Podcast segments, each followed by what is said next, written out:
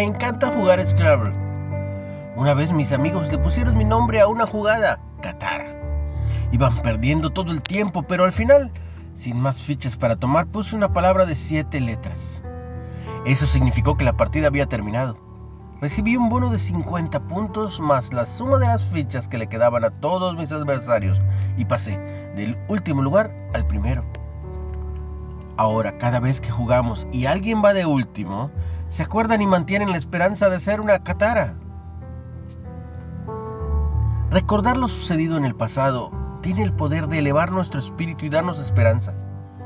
Esto es exactamente lo que hacían los israelitas al celebrar la Pascua, en la cual conmemoraban lo que Dios había hecho por ellos en Egipto. Velo en Éxodo 1.6. Después de clamar a Dios, Él liberó al pueblo de una manera poderosa.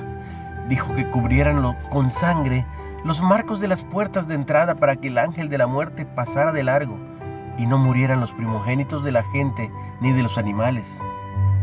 Siglos después, los creyentes en Jesús celebran la cena del Señor para recordar su sacrificio en la cruz, lo cual proveyó lo necesario para liberarnos del pecado y de la muerte.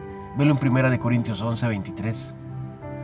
Recordar las obras de amor del Dios en el pasado nos da esperanza para vivir bien hoy.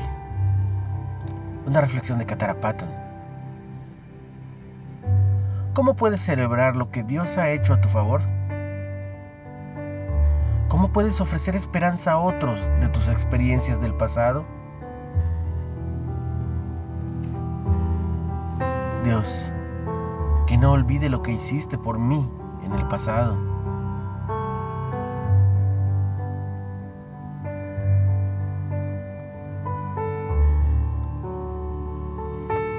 Es la víctima de la Pascua del Señor el cual pasó por encima de las casas de los hijos de Israel en Egipto y libró nuestras casas. Éxodo 12, 24. Recibe mucha bendición en el nombre de Jesús.